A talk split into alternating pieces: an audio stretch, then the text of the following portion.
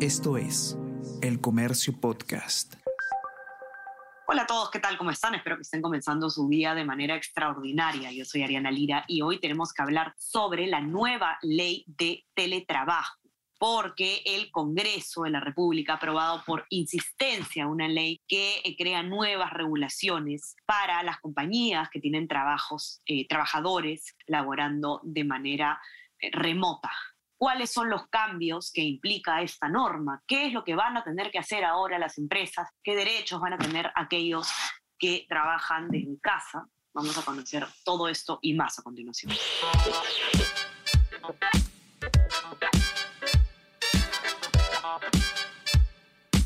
Esto es Tenemos que hablar con Ariana Lira.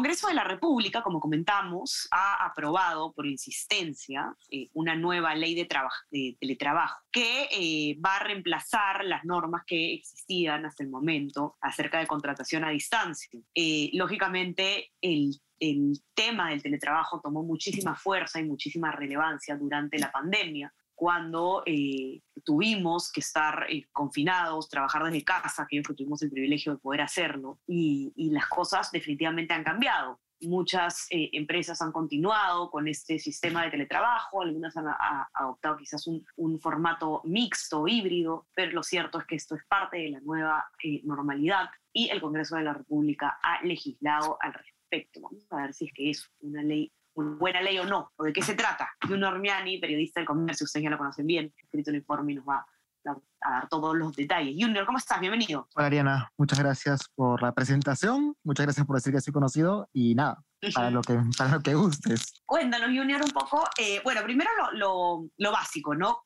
¿Qué cosa es lo nuevo que nos introduce esta nueva ley de teletrabajo para los que nos están escuchando y, y trabajan de manera remota, por ejemplo? Correcto. Este, actualmente cuando, cuando tú haces trabajo remoto, por la pandemia y tal, el gobierno decidió darle flexibilidades a las empresas. Eh, ¿A qué me refiero con esto? Con que la ley antigua de teletrabajo, de, sí, la ley antigua de teletrabajo establecía que para que un trabajador trabaje desde su casa o trabaje fuera del ambiente físico de, del trabajo, este, debía tener los equipos digitales, las computadoras, las laptops, este, pagadas por el, por el empleador y que el consumo de energía también fuera pagado por el empleador.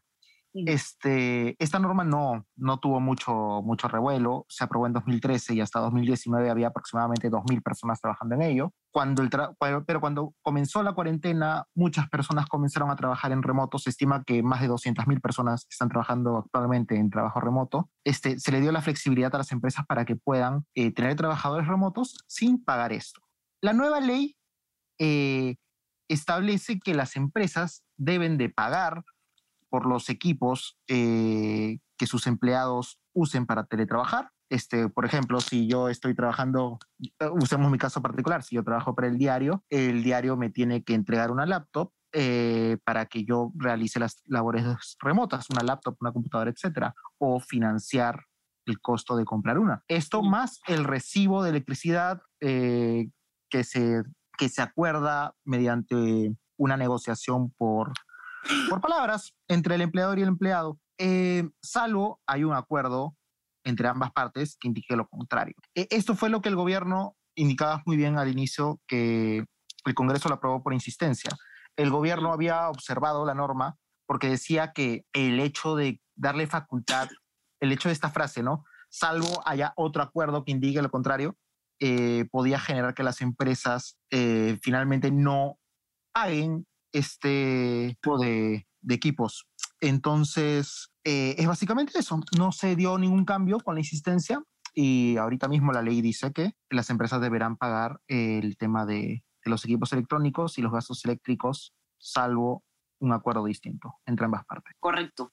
Ahora, esto es lo que, lo que es la norma, ¿no? Lo nuevo. ¿Qué, eh, entremos un poco al análisis. Tú has em, entrevistado a algunos especialistas en temas de derecho laboral, por ejemplo, y, te han dado algunas impresiones interesantes. No sé si nos podrías contar un poco qué te ha dicho, por ejemplo, Jorge Toyama, ¿no? que es uno de los laboralistas más prestigiosos del país.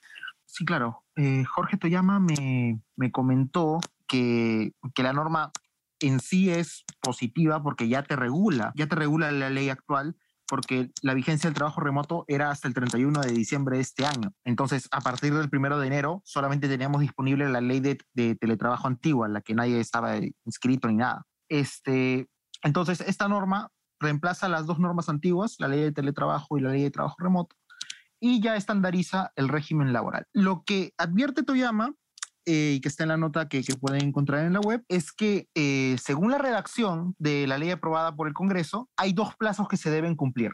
Una vez la norma sea publicada en el peruano, van a pasar tres meses para que el un plazo máximo de tres meses para que el Ministerio de Trabajo eh, reglamente la norma. Una vez pase, una vez se reglamente, que puede ser en un máximo de 90 días o en menos, las empresas van a tener dos meses para para adecuarse, para adecuar a todo su personal a la nueva norma. Eso es lo que yo comentaba de van a tener que ir negociando, si, si ellos van a financiar eh, los equipos o si los trabajadores vuelven a laborar presencialmente, ¿no? Eso ya es un tema de negociación. Pero se puede dar el caso, como indicaba, son tres meses máximo para reglamentar y dos meses de las empresas para adecuarse. Podría darse el caso de que la ley se extienda, de que la, la vigencia de la ley recién inicie desde hoy hasta dentro de cinco meses. Ya ha pasado el, el 2022, ya ha entrado el 2023. Esto de acá podría generar que, que, entremos en un momento en el que la ley de trabajo remoto ya no esté en vigencia, porque la ley de trabajo remoto que termina el 31 de diciembre y según Toyama ahí hay dos posibilidades. O que la ley del trabajo remoto se prorrogue por uno o dos meses mientras se adecua el reglamento y las empresas, o que todos los trabajadores que estamos teletrabajando, trabajando remotamente, pasemos a la antigua ley de teletrabajo. No sé si hay algo más que te hayan comentado tus entrevistados, Junior, que quieras compartir. Sí, que lo más importante es que la gente tiene que saber que esta es una ley este, importante para todos. Como dije, son más de 200.000 personas que están trabajando de manera remota y que ya van a tener un régimen que, que, no depende de la pandemia, que no depende de un estado de emergencia, sino que ya va a estar ahí. O sea, la gente tiene que saber que tiene derecho a, negociar, que se le pueda financiar los equipos y si no se puede financiar los equipos, también tiene el derecho de pedir retornar al trabajo presencial. Es un tema que le da, que le quita flexibilidad a las empresas y empodera un poco más a las personas, lo cual, eh, según todos los especialistas que, que, he consultado, es positivo. Esperemos que eh, esto se pueda aplicar en la mayor cantidad de casos. Sabemos que los que tenemos el privilegio de trabajar en condiciones formales somos la minoría. Esperemos que este tipo de, de, situación continúe revirtiéndose. Em, los que quieran leer el informe de Junior con detalle lo pueden encontrar en nuestra web, elcomercio.p.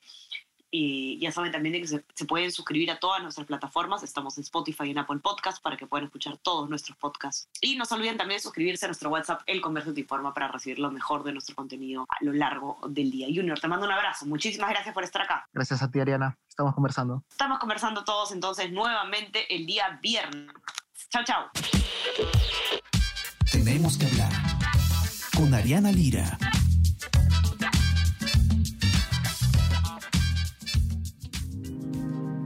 El Comercio Podcast.